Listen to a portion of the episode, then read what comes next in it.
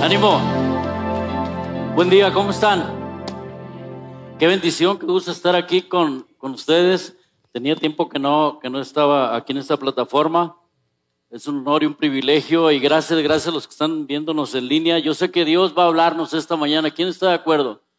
Va a tocar nuestros corazones como tocó el mío cuando estaba preparando este mensaje. Y un saludo a todos los que nos están viendo ahí por, en, en línea en sus casas, en la comunidad de sus casas. En el tiempo que lo veas, que Dios llegue en el momento oportuno a tu vida con este mensaje. Un saludo a todos y gracias esta mañana especialmente a mis hermanos, grandes amigos. Bienvenidos, mis grandes amigos. Son una bendición. Es un grupo muy amado. Eh, nos reunimos los lunes a las diez y media de la mañana en línea todavía por seguridad, pero gracias que están aquí y los esperamos por ahí. Este, pueden conectarse eh, el link que les mandamos en la mañana antes de la, del, del inicio del grupo. Bueno, pues el cierre de, de, esta serie de los milagros de Jesús y también el cierre de, Florece. ¿Cómo les fue a las mujeres en Florece? Con todo, ¿verdad? Fíjense que me invitaron y no pude el jueves y viernes venir, pero me dijeron, alguien que, que cierre, entonces estoy aquí para, para cerrar. Y este, y quieren invitar a alguien, entonces pues yo como yo pago porque me alquilen, dije, pues si están buscando a quien querer, pues aquí estoy yo, ¿no? Predicador Simi, lo mismo pero más barato. Entonces, aquí estamos, gracias a Dios, es una bendición estar y compartirles esto que Dios ha puesto en mi corazón. Para empezar, me preguntaban por qué los milagros. Para empezar, me gustaría compartir en esta serie los milagros porque yo soy un milagro de Dios. Es un milagro que esté aquí hoy. Y déjame decirte, sí o no es un milagro que estemos hoy aquí. ¿Lo crees?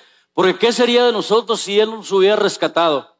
Entonces estamos hoy aquí solamente por la gracia de Dios y que es un milagro, son sucesos, milagros son sucesos extraordinarios que ocurren en forma sobrenatural. Y hoy me gustaría preguntarte a manera de reflexión, yo sé que todos tenemos situaciones, complicaciones por ahí, problemas económicos, fuertes o no tan fuertes.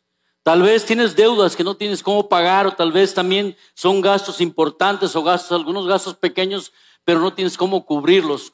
O cualquier problema que sea, cualquier situación que estés viviendo, déjame decirte que Cristo es la solución. Es lo único que nos puede ayudar. No hay más. El Señor está aquí, el Espíritu Santo está en medio de nosotros. Dice la palabra de Dios que donde dos o más nos reunimos en su santo nombre, ahí está Él y hoy no la excepción y aquí está para ayudarnos. Hemos visto entonces en la serie milagros que Jesús hizo. Algunos fueron hechos en público, espectaculares, como las multiplicaciones de los panes, de los peces, donde miles de personas fueron espectadores y protagonistas, o el milagro de las bodas de Caná que nos compartió el pastor Rob la semana pasada, fueron milagros de ayuda. ¿Por qué?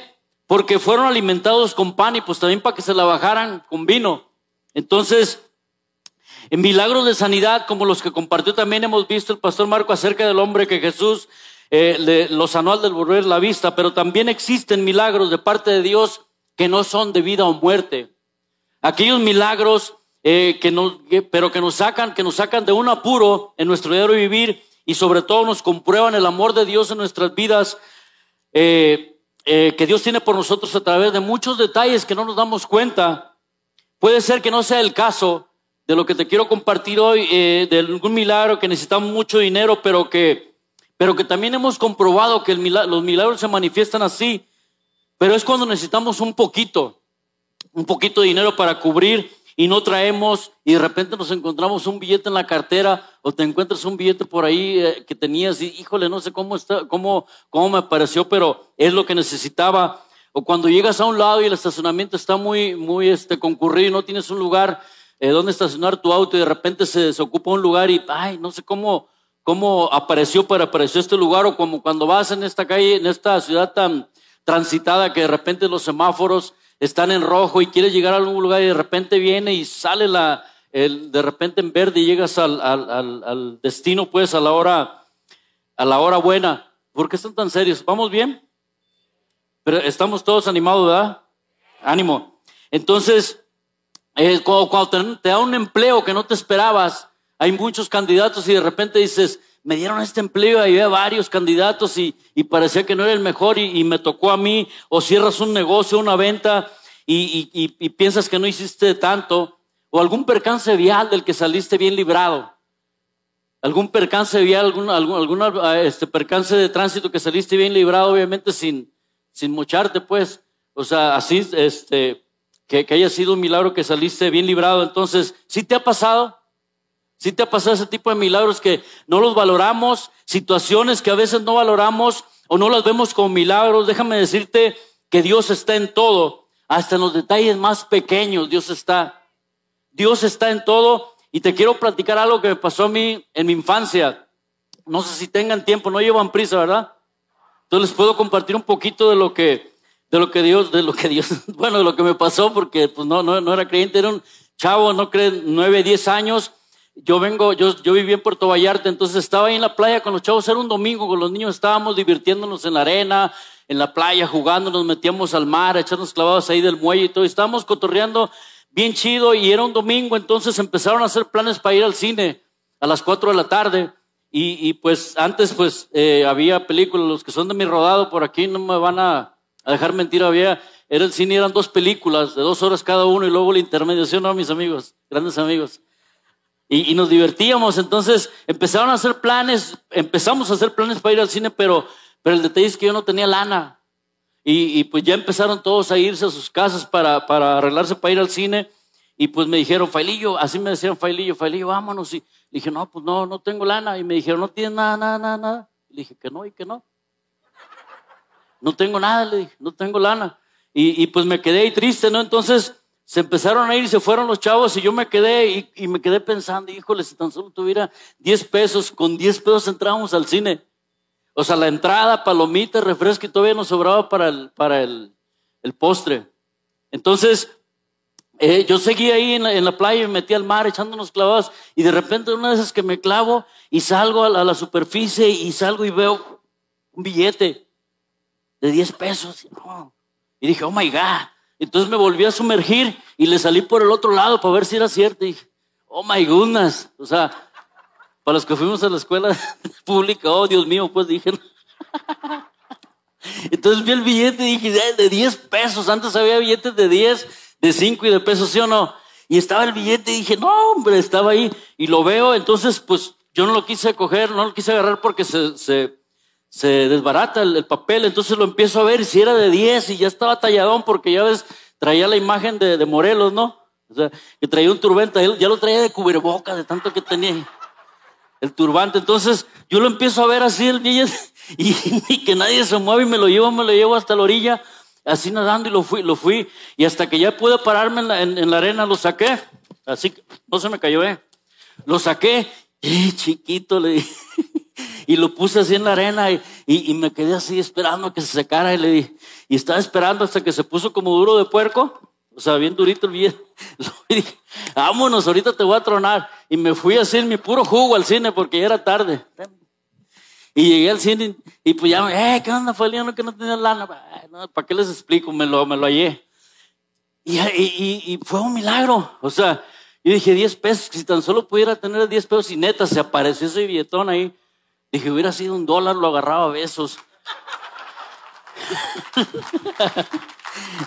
Gloria a Dios. Y entonces, este, pero déjame decirte que no soy el primero que le pasa esto. Te digo por qué. Mira, vamos a ir a la cita Mateo 17 del 24 al 27, la cita bíblica que te quiero compartir hoy. Y dice aquí el, el versículo 24 que cuando Jesús y sus discípulos llegaron a Capernaum, los que cobraban el impuesto del templo, o sea, los cobrones, se acercaron a Pedro y le preguntaron, a uno más cobrón, le preguntaron a Pedro, su maestro toma a don Pedro.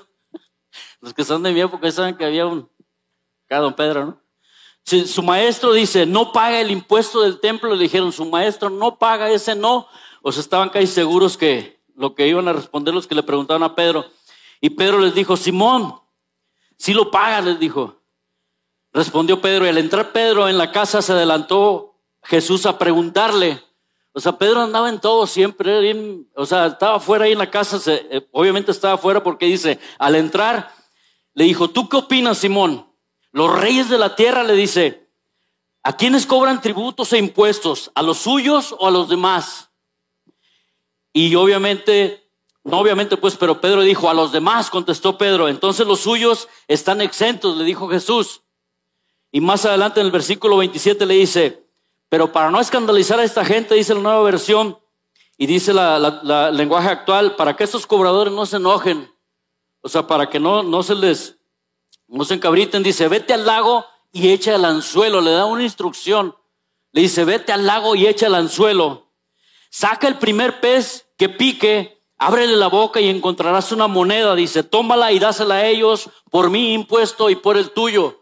O sea, le dijo uno, dos, tres por mí y por todos mis discípulos. Entonces le dijo, le abren la boca, dásela a ellos por mi milagro y el tuyo. Y me imagino, tú en su lugar que hubieras pensado, yo creo que Pedro dijo, ah, qué fácil, qué sencillo me la puso. Y no, o sea, complicadísimo, o sea, que fuera, le, dice, saca el primer pez que pique, primero tira el anzuelo, abre la boca y vas a encontrar. Entonces, eh, el tema es atrévete. El nombre de, esta, de este tema en, en, el, en, el, la serie de los milagros de Jesús, atrévete a tirar el anzuelo. Porque Jesús le dijo a Pedro, haz esto. Entonces, vamos a observar también aquí que Jesús, la, razón por la que Jesús va a hacer el milagro es para enseñarnos a nosotros, me enseña a que dependamos solamente de Él. Y en este pasaje también lo hace por no ofender a los demás. Le dice para, no, para que no se enojen.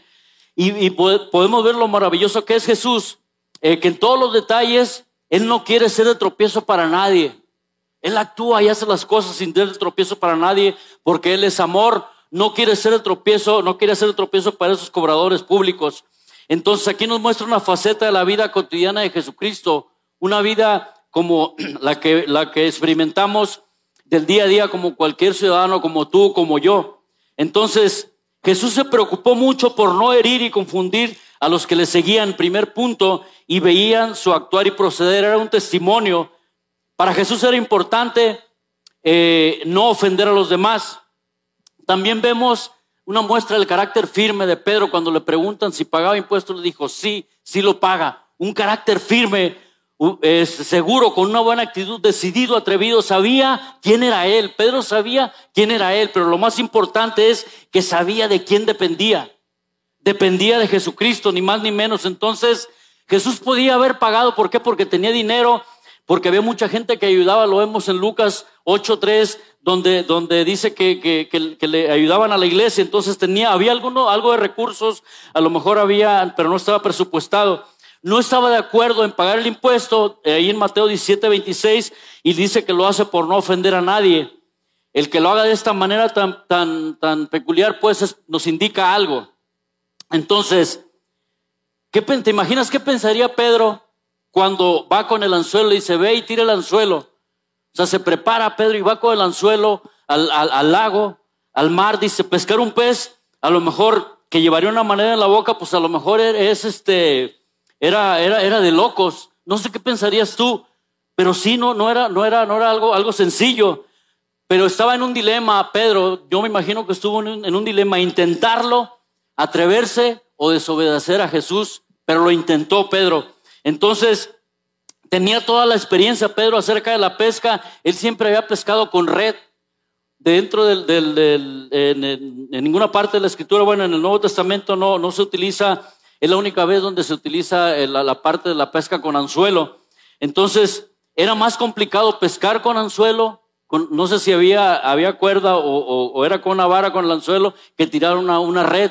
Pudo haber retobado también ahí Pedro y decir, pues déjame tirar la red y así saco muchos que traigan moneda. Pero nada más era uno que iba a traer la moneda. Entonces, eh, no sé si, si conocen, una de las especies que hay de, peces se llaman robalo. ¿Sí, ¿Sí saben? Pues de ahí viene ese, ese nombre de, porque pues le iba a sacar la moneda. Y de ahí es robalo. ¿No sabían? Estudien.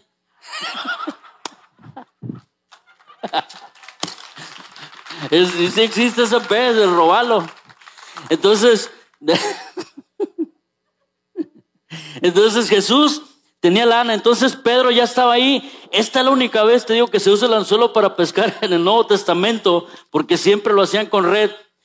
¿Qué hubieras hecho si tú hubieras estado yo? Yo, me imagino estando en lugar de Pedro, si, si llegas con el anzuelo y lo tiras y, de repente sacas un pez con una moneda y le abres el hocico la boca y trae una moneda. Yo hubiera seguido tirando el anzuelo, ya está la picazón aquí, aquí que salgan los demás, ¿no? Aquí está, aquí está la papa. Entonces, sí o no, o sea, eh, pero nada más era uno, nada más era uno. Entonces, ¿qué nos está diciendo a nosotros? ¿Cuál es la mayor virtud de un pescador? La paciencia. Y la paciencia es uno de los frutos del Espíritu Santo. Entonces, eso, eso es lo que nos está diciendo, que tengamos paciencia a nuestro Padre Celestial, que aunque no lo veamos, que aunque no lo veamos, Dios está trabajando a nuestro favor. Lo que tú estás pasando, la situación que estés viviendo, Dios está trabajando a tu favor, a mi favor. Créelo, mi hermano, porque dice la, la escritura que al que cree todo le es posible. Espera el milagro. Espera el milagro. Si estás en espera de un milagro y si seguimos su palabra, por muy largo que parezca, por muy tardado que parezca el camino, encontraremos el milagro si verdaderamente confiamos en Dios hasta el final. Va a suceder, créelo va a suceder.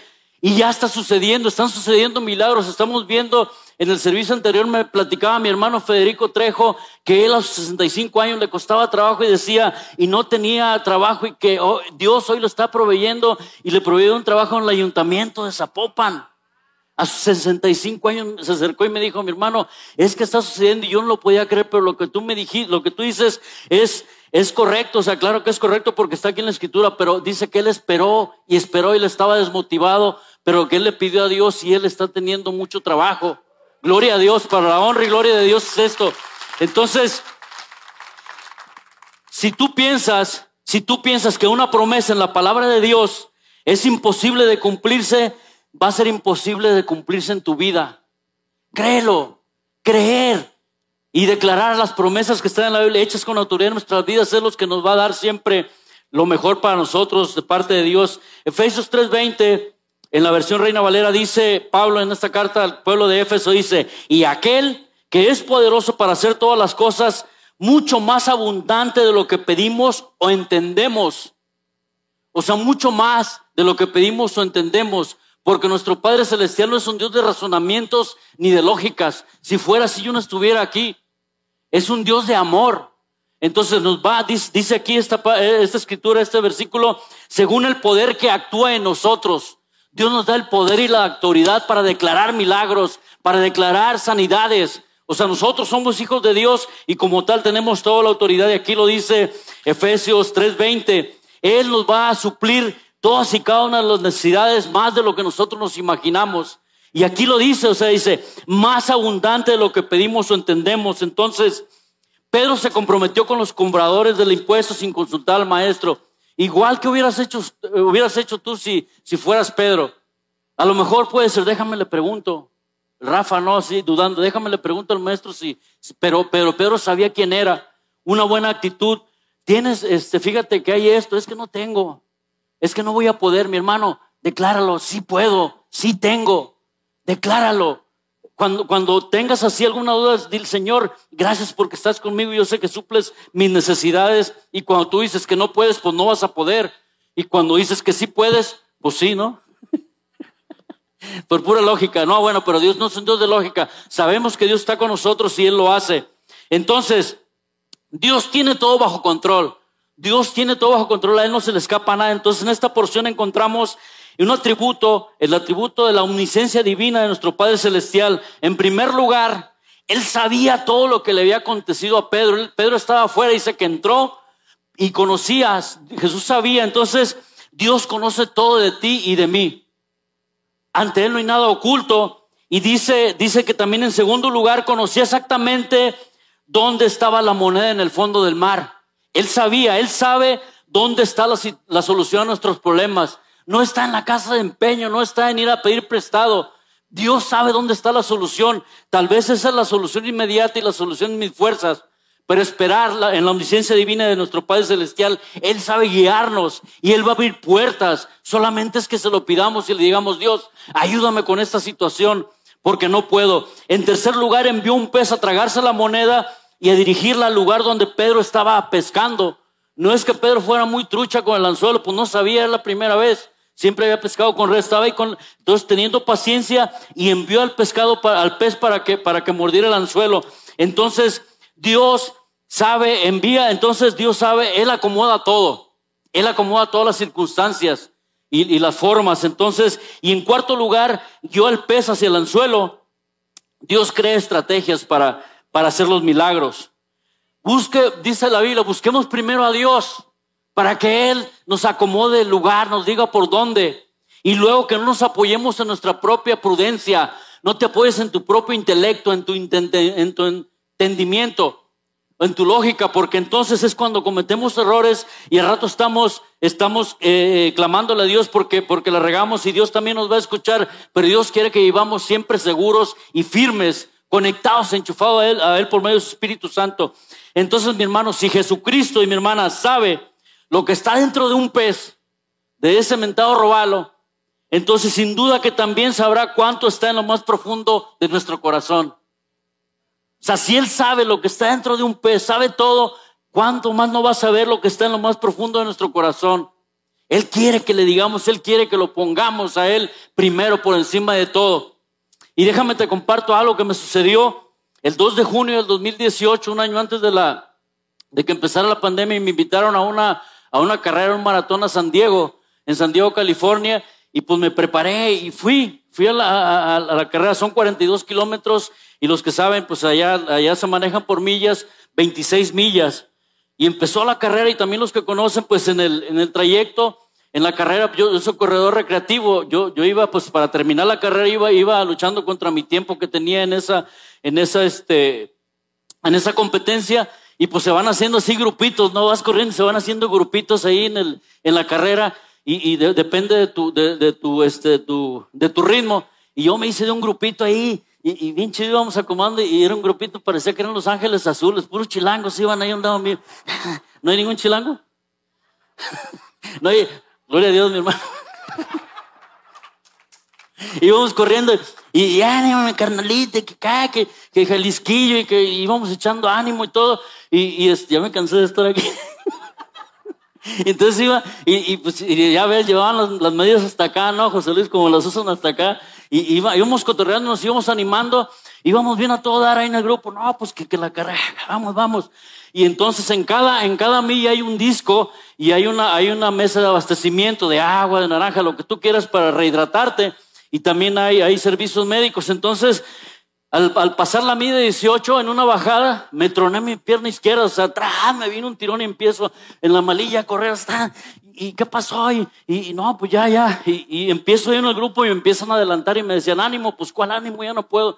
Entonces empecé yo a renegar, y, pero bien gacho, me troné la pierna, entonces empecé así como de brinquito, pero no dejaba de avanzar, empecé yo a, este, a, renegar, pero dije, Señor, pues no me trajiste hasta acá a quedar en la carrera, o sea, ¿qué onda? Ayúdame y empiezo. Y, y en la milla 19, pasé la milla 19, del 19, ¿cuál sigue? ¿Qué número? El 20 por lógica, ¿no? Por razonamiento, obviamente, por las matemáticas son exactas. Entonces, ya había pasado la milla 19 y dije, en la 20 voy a llegar al abastecimiento, me voy a ponerme hielo, voy a ver que me, que me hagan algo, pero yo no me voy a quedar. Pero yo iba clamando a Dios diciéndole, Señor, ¿qué onda? Pues si yo me preparé, pero no venimos hasta acá a quedarnos y tanto, lo iba tomando en cuenta, empecé a clamar. Y entonces dije, en, la siguiente, en el siguiente disco que yo iba a ver, pues era la milla 20, dije, ahí voy a llegar. ¿Y cuál va siendo mi sorpresa? Que empiezo a visualizar el disco y dice 24. Ay, la lógica y razonamiento, empiezo, no, no, yo no he hecho trampas y yo vengo bien. Y empiezo yo a quererle dar, dije, el 24. De tanto razonamiento y lógica que le iba echando, o sea, me pasé. O sea, me pasé sin llegar al abastecimiento. O sea, porque me impacté tanto que decía 24, no decía 20. Te lo prometo. Después de ahí sentí a Dios. O sea, dije, gracias Dios. Yo sé que eres tú, Señor. Yo no hice trampa y ahí voy. Entonces empecé y le dije, gracias, Señor. Estas dos millas que faltan, le dije, van por mi cuenta y sale, tan, Empiezo a darle. ¿Y qué crees? Aquí tienen que decir, ¿qué? ¿Qué creen? Así, otra vez, ¿qué creen? Ánimo. Sí, sí, pues yo estoy bien emocionado, ya me cansé, pues ustedes también échenle ganas. Pues estoy aquí en friega. Entonces, te lo prometo, mi hermano, terminé la carrera. ¿Y, y, qué creen? Lo que alcancé a los chilangos. y empieza, empieza el brinquito y brinquito y todo. Y me acordé lo que decía Pablo, o sea, bástate mi gracia porque mi poder se perfecciona en la debilidad. Y da, da, da. Entonces Los alcancé y me ¿qué onda? ¿Cómo le hiciste, carnalito? Y, yo, y, y los alcancé. Y llegamos a la meta y ya llegué y ya me empezaron a arreglar en mi pierna. Y tenía un primo, tengo un primo allá que fue el que me invitó, que me iba siguiendo en su, en su celular. Y este, eh, Pepe Luis se, se, acerca y le digo, este, ¿cómo, cómo? Me dijo, ¿cómo te fue? Le dije, pues bien. Y le dije, oye, este, ¿cómo fue? ¿Cómo fue el ritmo y todo? Me dijo, en, el, en la mía 18 como el que le empezaste a bajar. Ah, órale. ¿Y? Y me dijo, y en la 20 empezaste a apretar. Entonces dije, entonces no hice trampa, todavía echándole razonamiento y lógica. O sea, ¿fue o no fue Dios? Te lo prometo, y si Dios puede hacer